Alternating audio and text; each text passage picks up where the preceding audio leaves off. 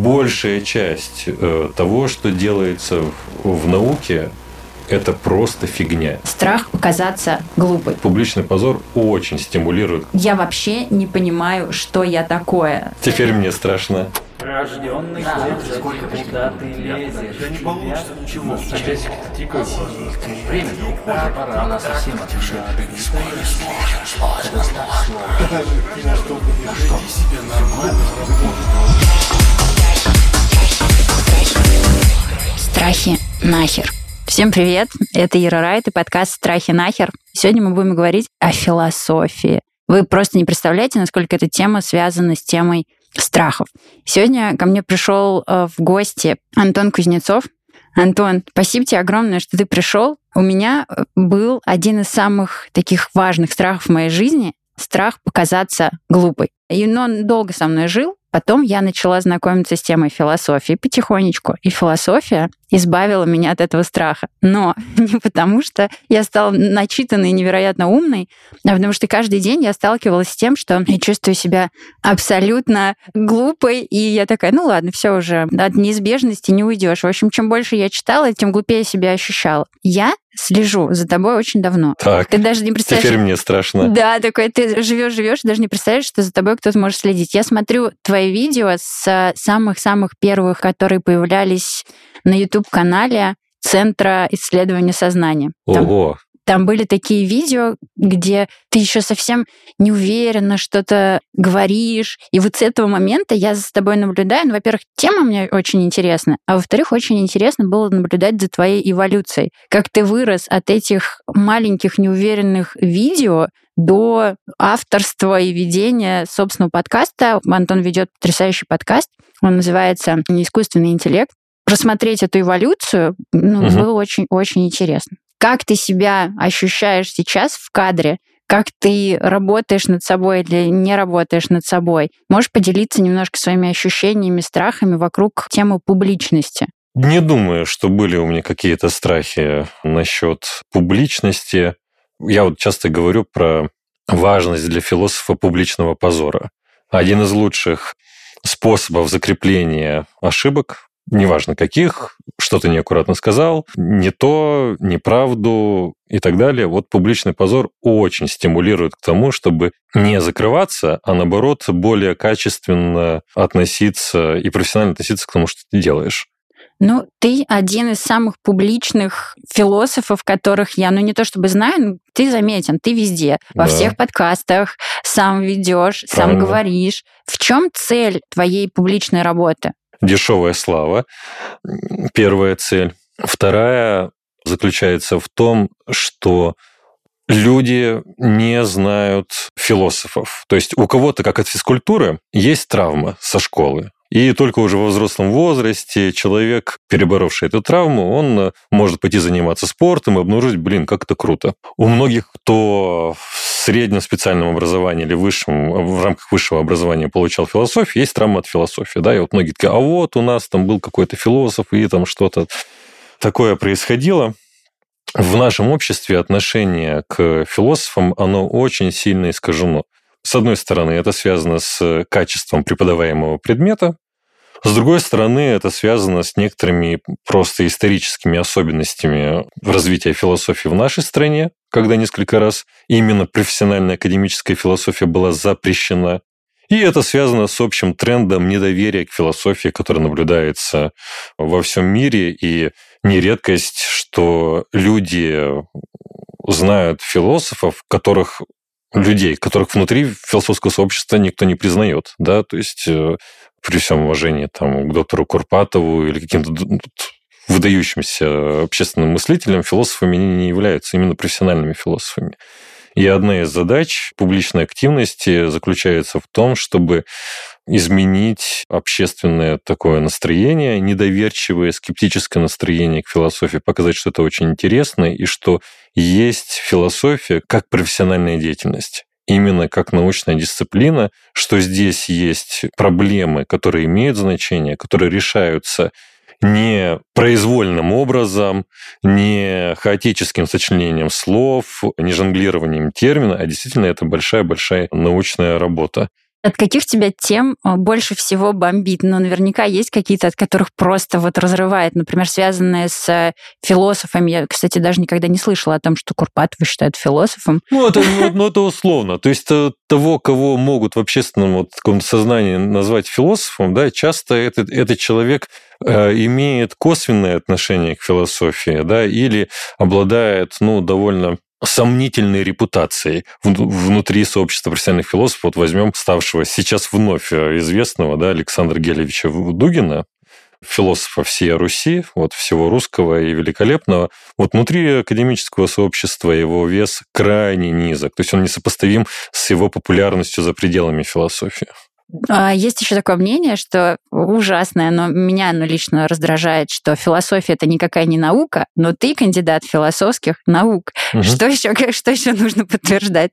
Есть еще, знаешь, такая история, что философия это какое-то мудрствование бесплодное. Угу. Вот с этим, а, с этим мне тоже хочется. Я позвала тебя, чтобы об этом тоже поговорить, угу. и чтобы ты а, не как я, как человек, знаешь, который любитель, который просто что-то об этом слышал, чтобы ты как профессионал подтвердил эту точка зрения, что это не просто бесплодное мудрствование, а что у философии есть действительно практическое применение, и те проблемы, которыми ты занимаешься, например, ты же занимаешься философией сознания, что это сверхактуальная проблема. Мне хочется, чтобы ты чуть-чуть по больше рассказала о практической пользе. Я бы сначала бы сказал вот в такой реверсивной манере быть действуя, я бы сказал, что является ли философия бесплотным мудрствованием? Да. Но является ли физика, химия, биология точно так же. Никого не хочу я обидеть, но я хочу сказать, что большая часть того, что делается в науке, это просто фигня. Это просто фигня. И не потому, что там какие-то плохие люди специальные или, или еще что-то такое. Но так происходит. Все прекрасное редкое, а в науке тем более. И э, если вы занимаетесь э, наукой, то вероятность успеха, она крайне низкая, что вы чего-то добьетесь, во что-то получится, и условно какая-то научная профанация, она глубоко укоренена во всех областях научного знания. Философия здесь, пожалуй, даже менее репрезентативный э, случай mm-hmm. представляет, хотя тоже репрезентативный. Просто люди в качестве вот примера такого антинаучного мышления предлагают философию, ну, это просто как бы бревна в глазу не видя, что, в общем-то, есть э, глубокий кризис в целом понимания стандартов доказательности, аргументированности не только философии. Но, как и многие ученые, философы, многие философы не представляют собой чего-то очень великого. И, возможно, я тоже. Но это общая черта науки, что большая часть ученых, не только философов, они ничего себе не представляют. Вот. Опять же, ни, ни про кого ничего не хочу плохого сказать. Про практическую значимость мне кажется, что э, она есть. Но вопрос про практическую значимость неправильный.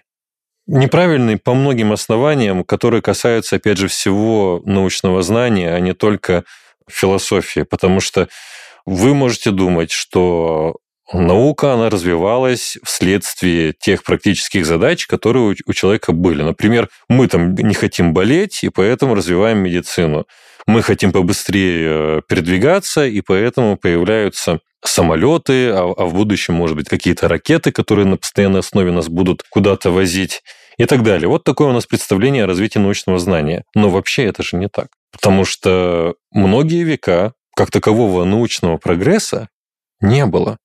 Ни медицинского, ни еще там какого-то. Но были ли эти потребности? Например, быстрее добраться из точки А в точку Б? Были. Была ли потребность лечить людей? Была. А почему же тогда не было научного прогресса? Почему не развивалось научное знание? И почему в некоторых там культурах люди до самого последнего времени пользовались палкой-копалкой? Это очень сложный вопрос, но одна из частей ответа на него заключается в том, что научное знание появляется не из практических задач. Вот это очень важно понимать. Научное знание получается в первую очередь как такая глобальная попытка переосмысления от некоторого устоявшегося порядка. Обычному человеку на самом деле все равно, что там в квантовой механике. Все равно чего там происходит в медицине, все равно что там происходит в химии, биологии и так далее. Люди живут, вот есть какой-то фон научный, угу. и они на него как бы не обращают внимания. Их мышление, там, что вот сейчас, что века назад, не является более научным или еще каким-то. Вот ну, тип научного мышления – это не практикоориентированный тип.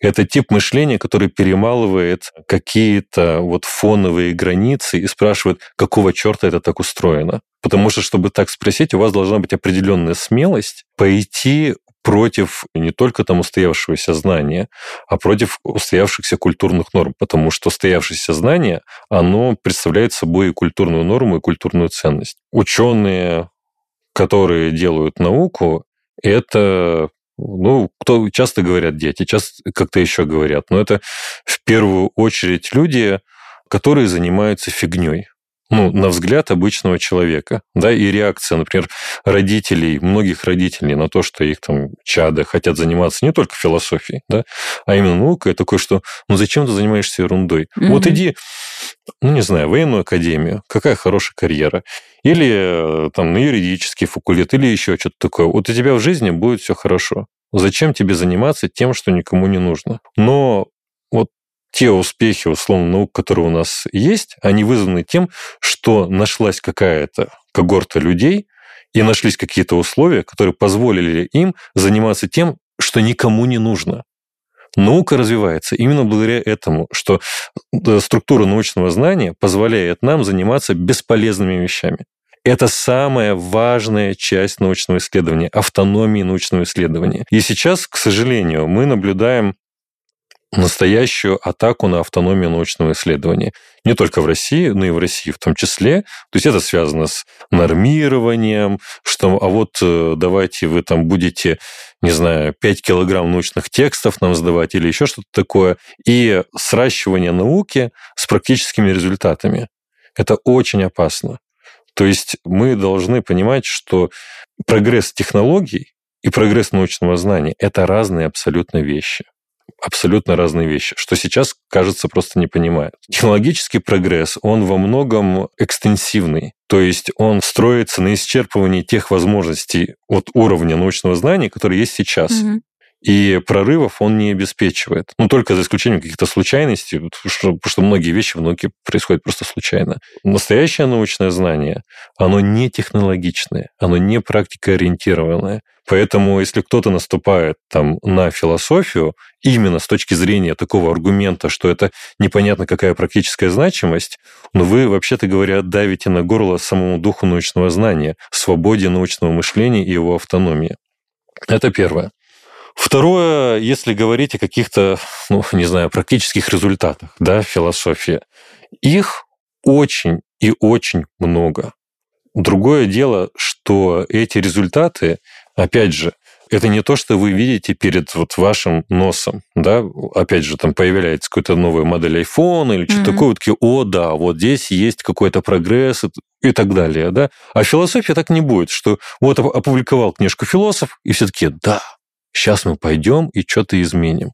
Вот если бы это было бы так, то это была бы не философия, скорее всего. Это уже было, была бы какая-то конкретная, очень сильно практикоориентированная дисциплина, которая не является философией.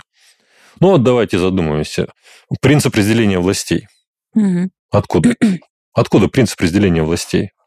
Формирование самого понятия физического, это тоже результат философской работы. То есть многие вещи, которые словом, как в этике, как в политике, как в естественной науке, многие вещи, которые нам кажутся просто само собой разумеющиеся, это результат философской работы. И даже вот то, как э, современные люди говорят о своих психологических состояниях, этот язык результат развития философии нового времени. То есть мы все вот наследники философии нового времени. Почему современному человеку не составит большого труда читать Лейбница, Юма, Лока, Гоббса, и кажется, что нет такого большого расстояния угу. исторического между нами и ими, а потому что стиль новоевропейского мышления, изобретенный этими философами, это наш базовый стиль мышления сейчас. Вот практические следствия философии, они буквально везде. Но их надо увидеть, как вот живопись импрессионистов. Вы не можете картину рассматривать вблизи, вам надо просто отойти. Но мне кажется, что сейчас как раз мы подошли к тому порогу, когда люди Мгм. наконец-то понимают, что философия играет невероятно важную роль, потому что а, многие видят в решении там проблемы философии сознания то, что мы сейчас вот наука зашла куда-то далеко, мы все в каком-то кризисе, и вот философия это та надежда, которая у нас есть. Но вот мы сейчас решим эту проблему, и мир изменится. Мы что-то придумаем с искусственным интеллектом, наконец-то решим там а, проблему статуса искусственного интеллекта. Ну, в общем, на философию такие надежды. Мне кажется, что и бизнес, и люди, многие это понимают, и, ну, сколько я знаю, там, инвесторов и бизнесменов ка- каких-то, они как раз и вкладываются в философию, спонсируют всякие исследования. Ну, понятно, что вряд ли они что-то получат в ближайшее время. Но если они это делают по этой причине, то зря. Эти проблемы, вот большие проблемы, у них нет решения. Если спросить меня, Антон, как решить проблему сознания тела? Никак. Ну, в этом ничего плохого нет. То есть это не связано с тем, что и- или филос- философия плохая, или нейронаука как-то неправильно развивается. Просто мы должны понимать существо и природу проблем, которыми занимаемся. И многие философские проблемы, как и многие фундаментальные проблемы научные, у них нет решения. Вот есть решение, не знаю, как вот краску для волос сделать. Да? Вы понимаете сам путь, каким вы будете вот Мгм. решать эту проблему, как получить какой-то оттенок. И э, вы понимаете, как вот, каким должен быть результатом. Но в случае с фундаментальными проблемами у вас нет ни понимания результата, ни понимания того, как его достичь. И это не какая-то исключительная вот э, черта философии, это черта любых фундаментальных проблем. И когда мы... А, несомненно, прогресс есть. Прогресс в решении этих проблем есть. Но он, этот прогресс состоит не в том, что у нас получилась какая-то диктатура, Мгм. какое-то решение, которое подавляет все прочие решения. А прогресс заключается в том, что наши модели реальности, они эволюционируют. Ответы на проблемы сознания, тела, моральной ответственности, тождества личности и многие другие вопросы вот философские, да, это получение целого набора конкурирующих моделей Мгм. того, как это должно работать. И эти конкурирующие модели, они становятся все лучше, лучше и лучше. Точно так же, как в фундаментальной физике. У вас нет единой физической теории. Ну и у нас, ну, у нас всех нет единой физической теории, но есть конкурирующие фундаментальные физические модели. И это базовое обстоятельство в науке. Конкуренция моделей. То, что мы как философы производим, мы производим в первую очередь лучшие модели. И они действительно лучше. То есть, если вы посмотрите там на, на модели сознания, там, опять же, новой европейской философии, и сравните, во-первых, с тем богатством, которое есть сейчас, и с тем, как много каких-то затруднений они решают, или какие новые затруднения Мгм. да, они создают, то вы увидите ну, настоящий прогресс. Но почему люди не знаю, вот на каком-то, может быть, животном, что ли, уровне чувствуют, что философия стала важна, а это правда. То есть 10 лет назад никто никуда там профессиональных философов не звал, никому это было... Ну, был, какой-то вот такой интерес как исключение. Сейчас ситуация изменилась. Я не знаю причин полностью, почему это так изменилось. Да? Ну, во-первых, мне кажется, что произошли изменения культурного потребления в городах. Мгм. Это точно совершенно. Бум какое-то просвещенчество здесь сыграл свою роль. То есть у просвещения есть очевидно и негативная была сторона, но и позитивная, да, потому что просвещенческий бум изменил ландшафт культурного, интеллектуального потребления, и который привел людей к тому, что вот, э, слушайте, а философия это крайне интересно, это прям интересно. И с другой стороны, традиционно философия становится востребована, когда э, вы все меньше и меньше чувствуете землю под ногами. У вас, конечно, есть разнообразные варианты эту землю почувствовать, да? То есть снять с себя ответственность за то, чтобы понять, какова реальность, и припоручить Э, производство ответов кому-то на стороне. Ну, например, вы можете пойти к батюшке, и он там что-нибудь там расскажет. Ни- ничего против, опять же, не имею против там ве- верующих людей или что-то такого, но просто философская культура, она, в ней нет вот готовых ответов. Она вот многих из-за этого раздражает. Да.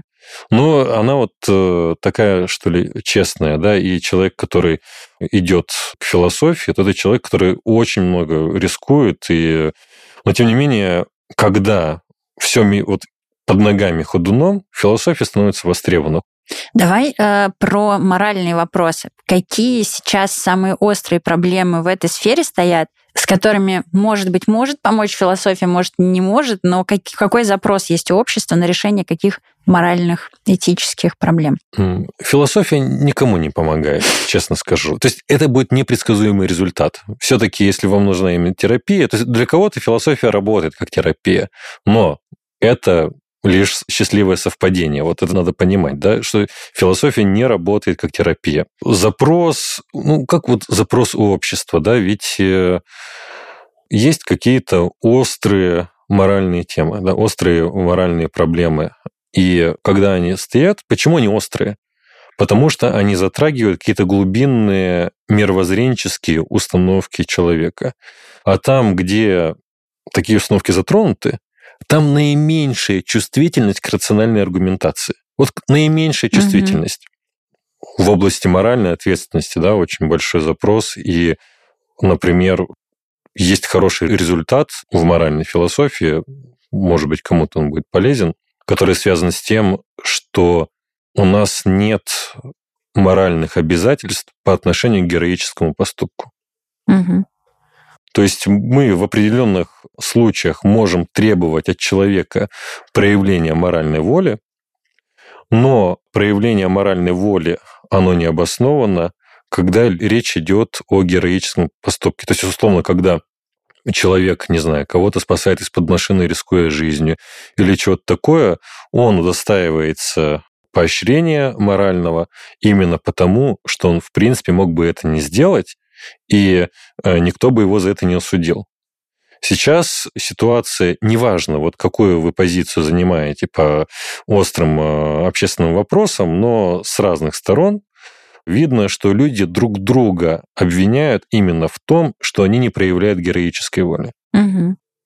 И э, это вот кажется совершенно несправедливо. Довольно острый вопрос абортов, да? Угу. В какой момент мы понимаем, что эмбрион человек, да? Есть ли у него сознание? Это же тоже очень связано. То есть э, на такие вопросы может хоть как-то помогать э, философия отвечать? Ну и вообще, если ты можешь прокомментировать тему про аборты, про эмбрионов, сознание, вот эту историю. Ох, ну это совсем все-таки не моя тема, чтобы я мог ее комментировать. Вот. Потому что здесь мое мнение это мнение кухонного философа. Угу, вот, надо, класс.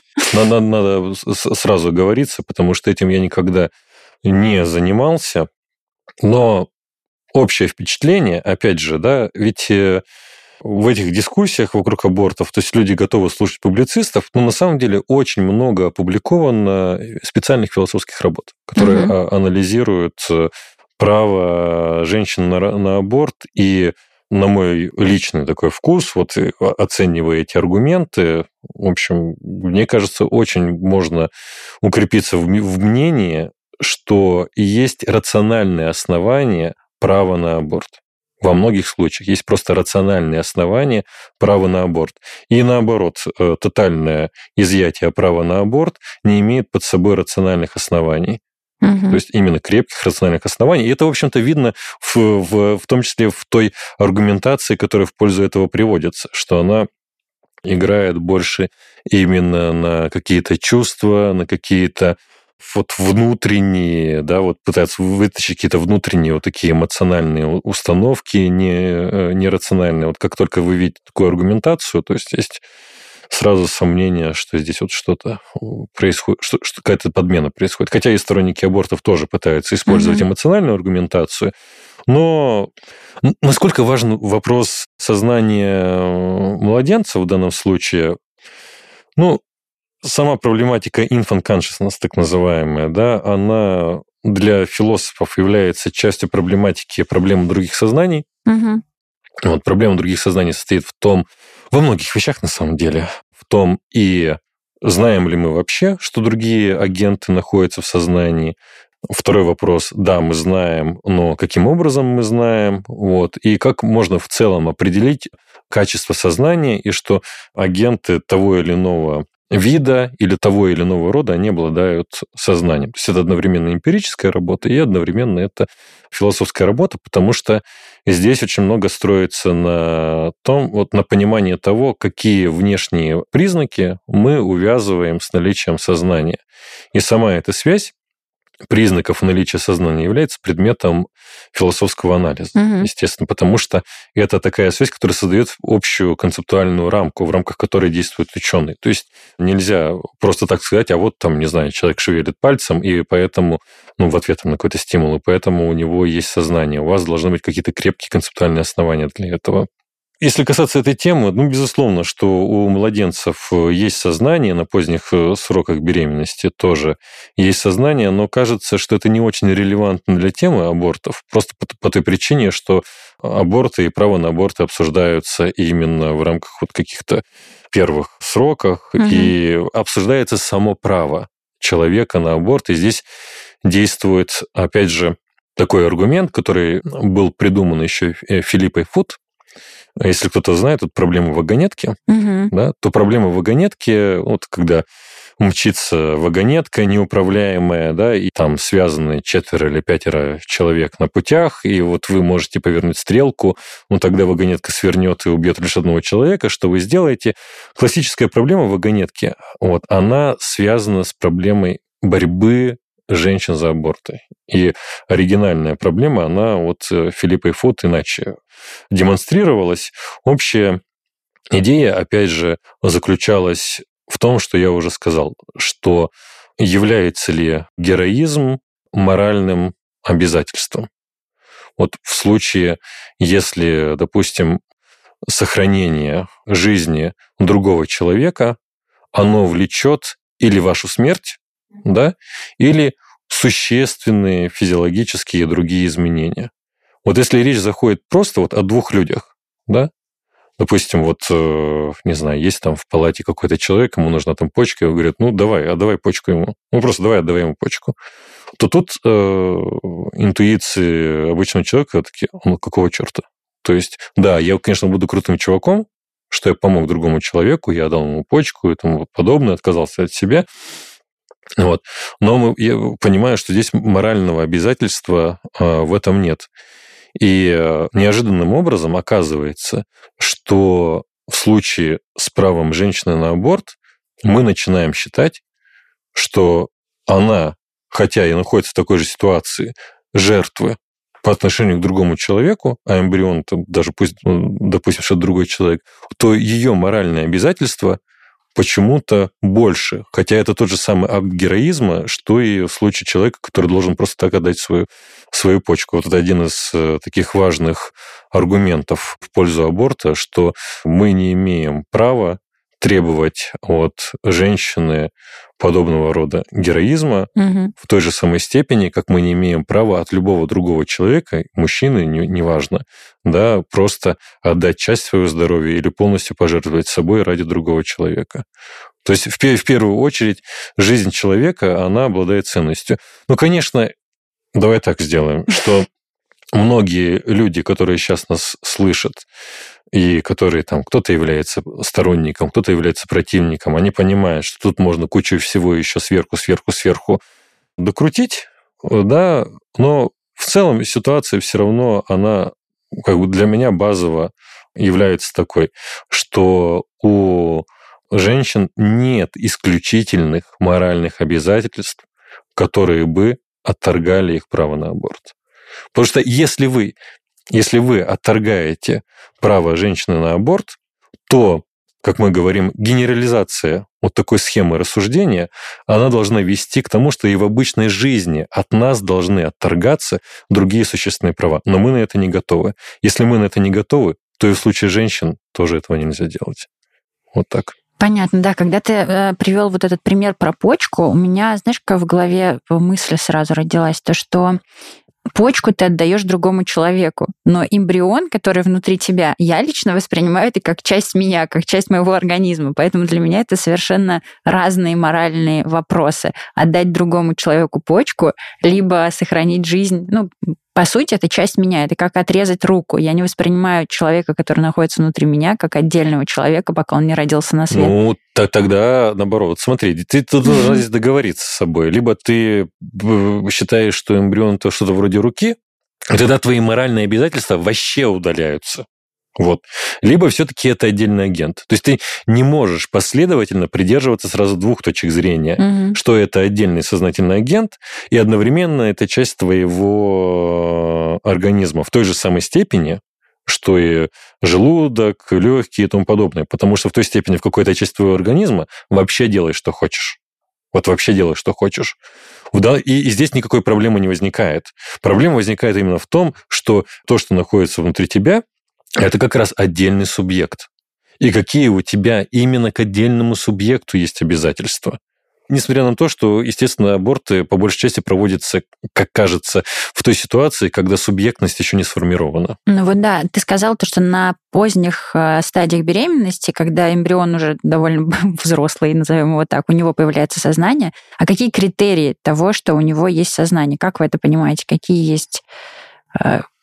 э, Ну, в случае с все-таки эмбрионами тут э, возможности исследования, они довольно сильно ограничены. Это надо понимать. Мгм. Да? То есть мы много чего не можем делать, и э, там в каких-то случаях можно сделать магнитно-резонансную томографию, в каких-то случаях нет. Базовый сдвиг, почему мы вообще да, допускаем у эмбрионов сознание, связан с самой эволюцией дискуссии философии сознания.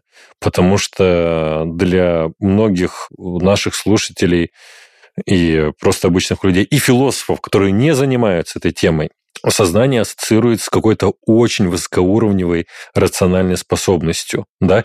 И мы здесь видим такой эксклюзивизм, то есть исключение из набора сознательных агентов, существ, которые, очевидно, сознанием обладают. То есть вот в нашем представлении, если у вас есть вербальная способность, вот у вас есть сознание. Да? А вот у, у- у- кто не мыслит, то есть у, у кого нет вербальной способности, уже со сознанием не обладает. Кажется, что это оверкилл, это очень слишком сильное требование. Но так или иначе, мы э, сознательно или несознательно часто считаем, что вот взрослый человек 100%, а все остальные вот мы уже не знаем. И это связано с тем, что наше понятие сознания, оно слишком сильное. Да? Сейчас нельзя сказать, что мы там пришли к какому-то суперконсенсусу, но стало ясно, что в первую очередь то, что делает человека сознательным, это специфическое свойство, которое сопровождает физиологическую жизнь, а именно каково это быть тем самым субъектом, например, который сейчас сидит и разговаривает и здесь в кресле, каково это испытывать или переживать что-то. То есть вы обладаете сознанием не только потому, что способны делать какие-то сложные рациональные или вычислительные операции. В конце концов, э, искусственный интеллект до определенной степени это может делать. Мгм. Да, нам важно, что само качество исполнения этих операций. А это качество заключается в том, что когда в вашем организме происходят э, некоторые метаболические процессы в мозге, электрохимические процессы в мозге, да, там ионная передача между синапсами и много-много-много всего, всего остального, вот когда это все происходит, то есть особая субъективная, приватная, переживаемая сторона этих состояний. Это качество, каково это быть вами как агентом. Например, вот есть э, у меня телефон, да, мой телефон может снимать э, э, чего-то, делать э, видео, снимки, там есть память у него, то есть многое, многое такое, что является таким квазипсихологическим. Но когда телефон работает, я не начинаю думать вот так вот, ой, это интересно, а там вот что, вот есть ли у телефона сознание, да? Мы так не думаем, мы понимаем, что вот все, что с телефоном происходит, исчерпывается действием программ и железа. И, и с камнями, с планетарными системами, не знаю, с ланцетиками, возможно, хотя тут уже могут начаться какие-то проблемы.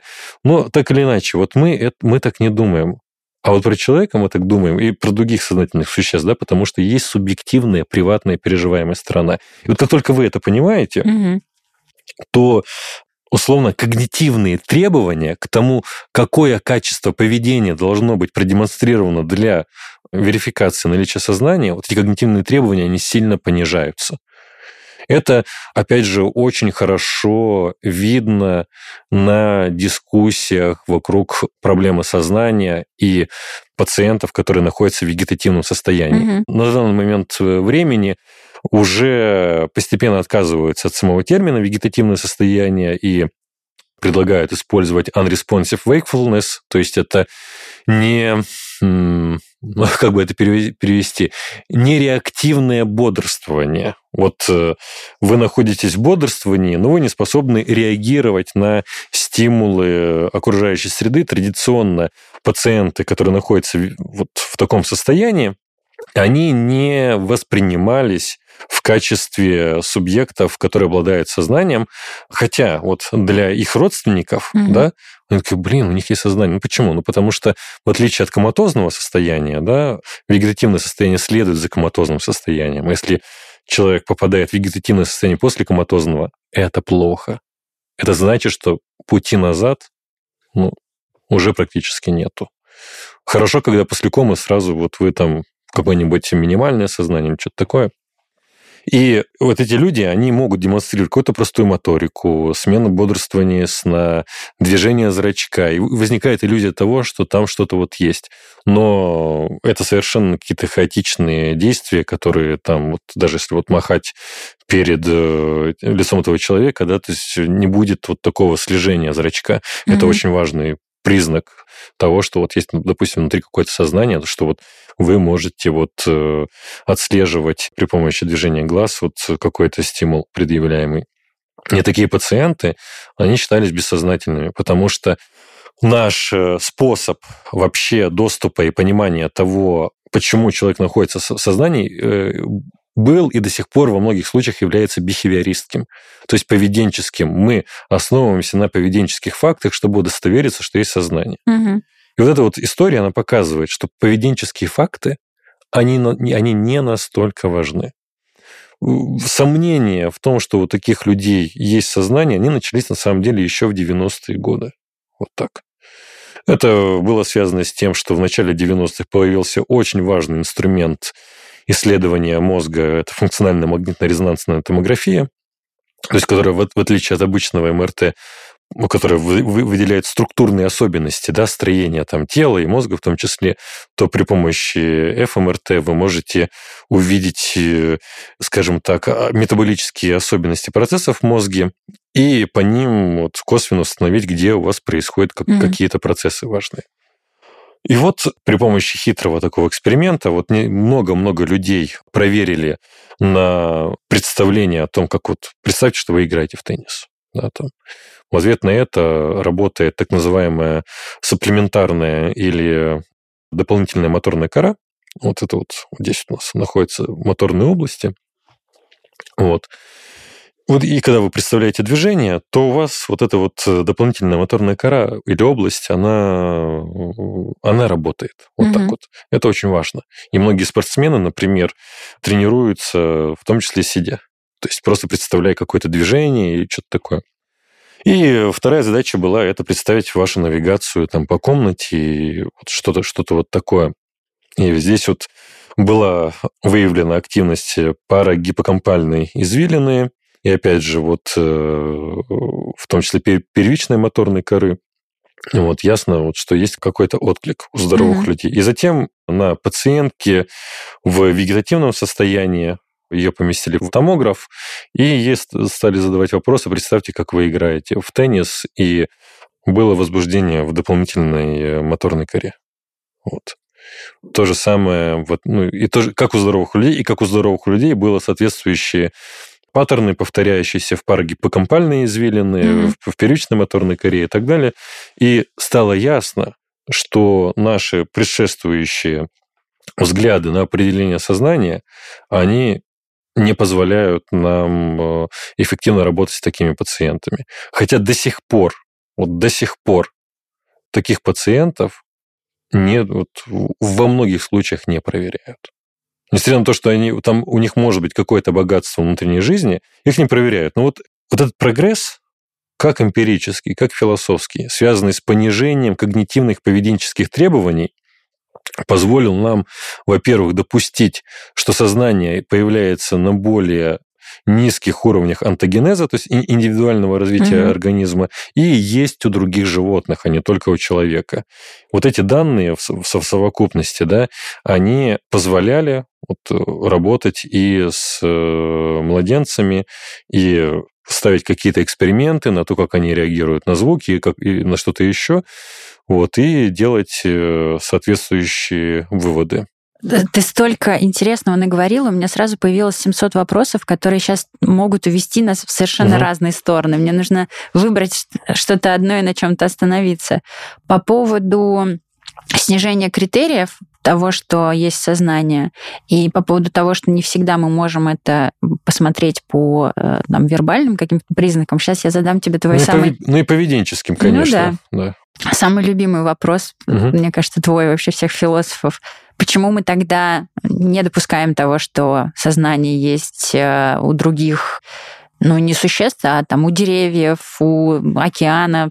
Про океан почему-то все спрашивают у тебя, я вообще никогда об этом не думала. Ну, смотри, в целом мне нравится такая, что называется, фалибелистская позиция. Вот. Она заключается в следующем, что если вам предъявят достаточное основание, то вы с этим согласитесь. В данном случае я априори, то есть не могу исключить того, что у океана есть сознание, что у деревьев есть сознание, но нет просто достаточных оснований для того, чтобы заключить к этому. Вот и все. Угу. Но Понимаешь, нет никакого противоречия в том, чтобы допустить наличие сознания у животных, у океана, планеты Земля, у деревьев и э, так далее. Но вот может... А почему ты не жираф? Почему я не жираф? Ну, я бы сказал, ну вот потому что я не выгляжу как жираф, да.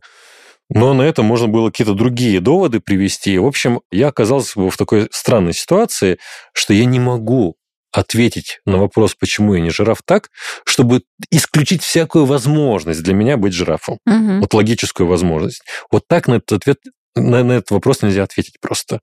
Почему же тогда мы принимаем по умолчанию, что я не жираф? Да?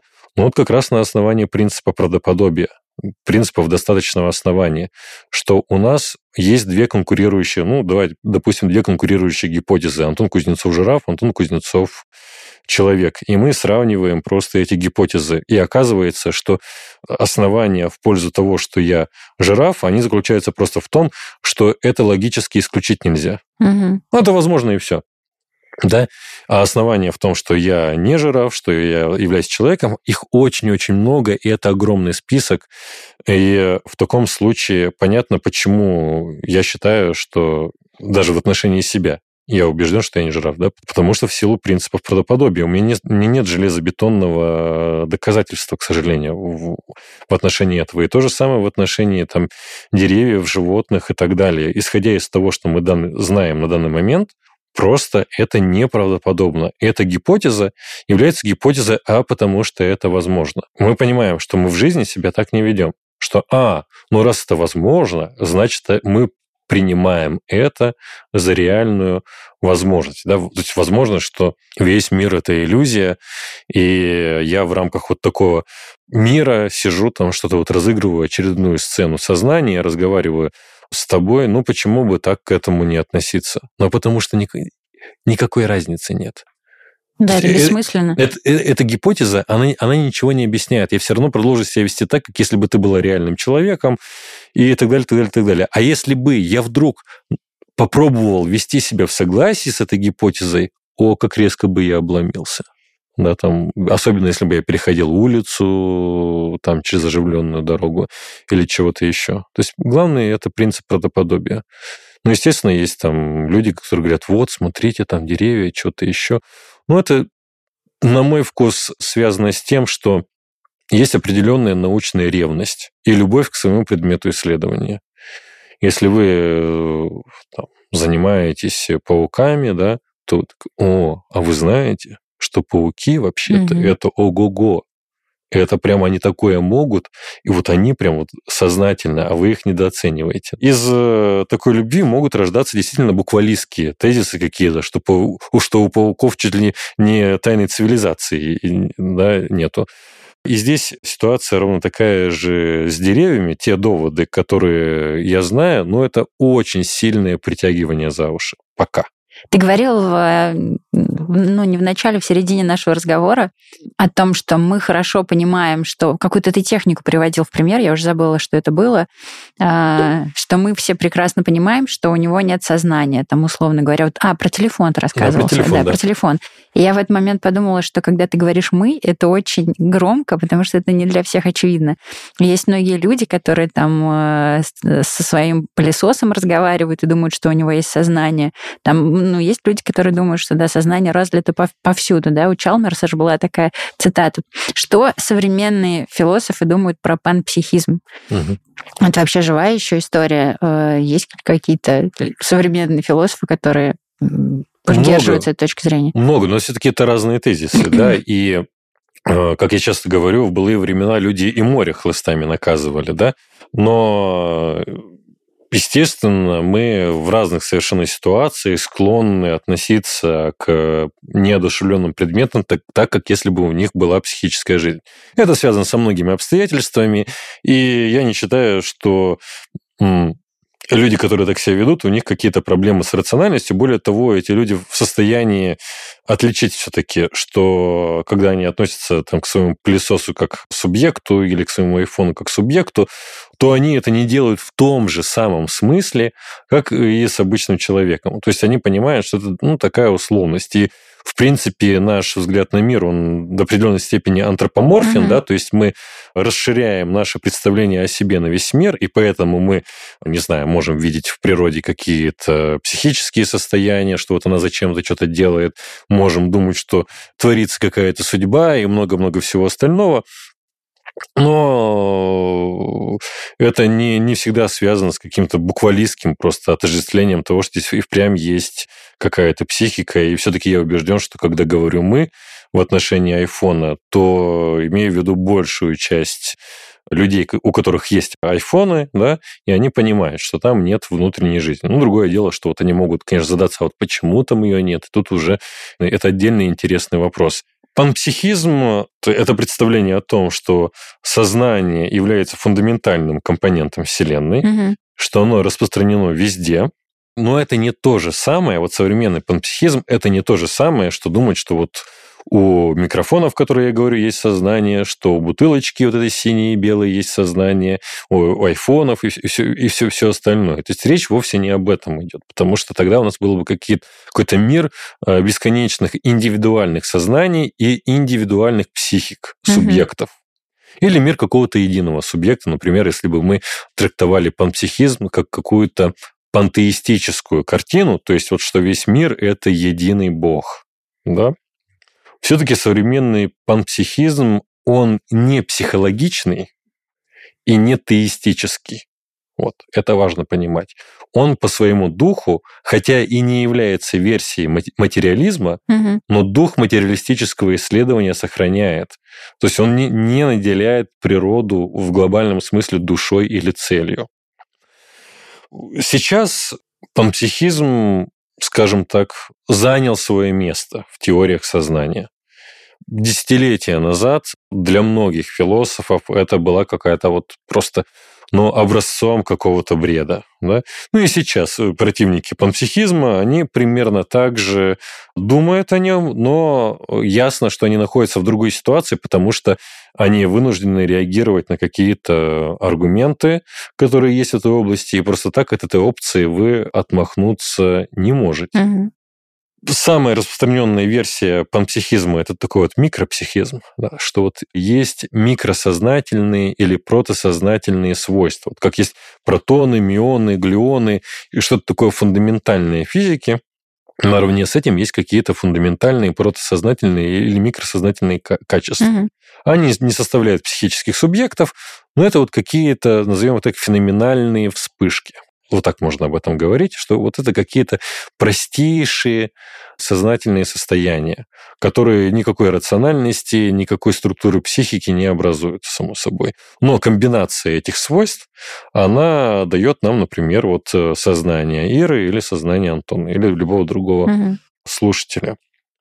Почему мы к такой э, картине мира можем прийти, да, это связано с тем, что сознание очень странное и аномальная штуковина.